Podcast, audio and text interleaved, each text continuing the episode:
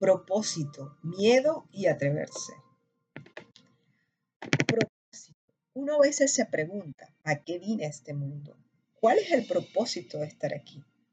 En mi opinión, esas son las preguntas más complejas que nos planteamos. Sin embargo, nuestra vida tiene un sentido, sea a través de nuestras obras, de la forma de cómo enfrentamos la vida o de cómo impactamos nuestro entorno. Se habla mucho de la vida con propósito y de dejar un legado.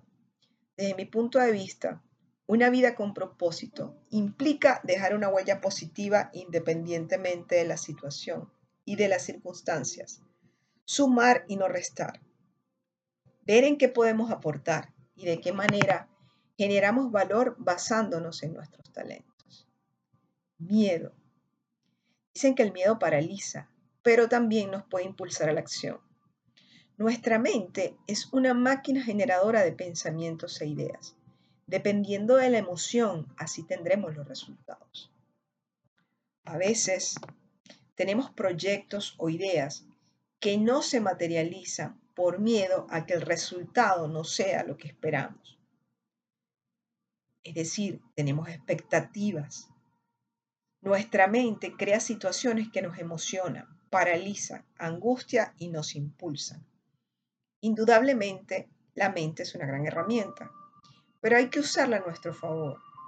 La meditación nos ayuda a estar atentos, a vivir en el presente y a observar nuestra mente. La mente es como una amiga que habla mucho, conversa las 24 horas del día y uno debe observarla. El otro amigo es el corazón y si uno logra la coherencia entre ambos, podemos disfrutar de una vida más plena. Cuando meditamos, respiramos y observamos el entorno, podemos calmar nuestra mente y conectarla a nuestro corazón. Así podemos generar un campo magnético coherente, armónico y a nuestra vibración. Todo es energía, vibraciones altas y bajas. Si uno se sintoniza, la situación fluirá según el ritmo. Es conveniente soltar y dejar que todo fluya. Atrevimiento.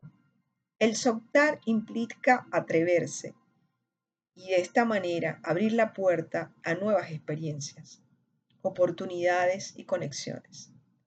Una de mis experiencias con soltar y atreverse fue la incursión en la danza tribal. Este es un estilo moderno, contemporáneo de danza del vientre, que combina distintos estilos, tribal, belly dance, flamenco, entre otros. Siempre me ha gustado el baile, pero en el 2012 comencé mis prácticas con el formato Faction Belly Dance, en una escuela llamada Badra. La maestra me comentó que se estaban preparando para la primera muestra anual y que las clases estaban enfocadas en la presentación. Si tomaba clases, tendría que bailar en el evento. Tenía dos opciones, empezar o claudicar. Yo simplemente me atreví, sin experiencia, y con un conocimiento extremadamente básico en belly dance, tomé el reto. Con humildad y disposición seguí la pauta y vi lo mejor. Tuve muy buenas compañeras. Me preparé, ensayé, practiqué y lo hice. Estuve en la muestra y bailé hasta dos veces. Después de allí vinieron nuevas amistades, más aprendizajes, bailar en distintos teatros. Bailé en el aula magna de la Universidad Central de Venezuela. Me preparé más y más. Me cambié de escuela y entré en Sansara, tribal. Es un sister estudio que estaba en Caracas y ha sido una de las experiencias más gratas y más divertidas de mi vida. La danza me brindó momentos de angustia, de temor, de mucho miedo el momento de salir al escenario, de alegrías y satisfacciones.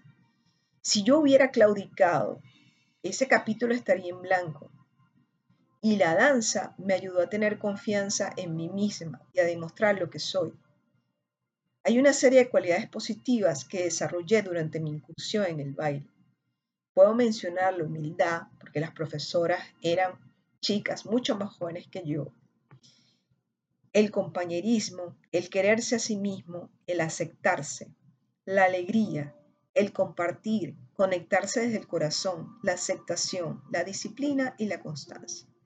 No está de más comentar que yo recuerdo que cuando yo iba a una de las muestras, una persona me dijo, ¿y tú a tu edad, después de vieja, te metes a ridícula? Ahora vas a bailar en un teatro y ahora estás metida en la danza.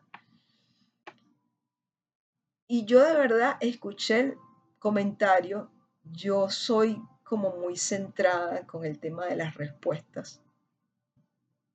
Y yo simplemente dije que cada quien hacía de su vida un saco que se metía adentro.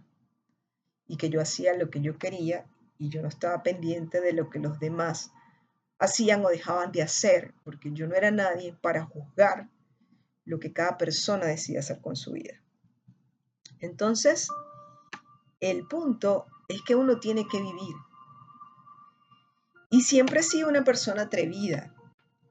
La mente puede crear una serie de escenarios que paralizan, pero hay que observar, medir los pasos, analizar, evaluar. Si la decisión es correcta, hay que actuar. Puede pasar que los resultados no sean los esperados, pero toca levantarse y seguir.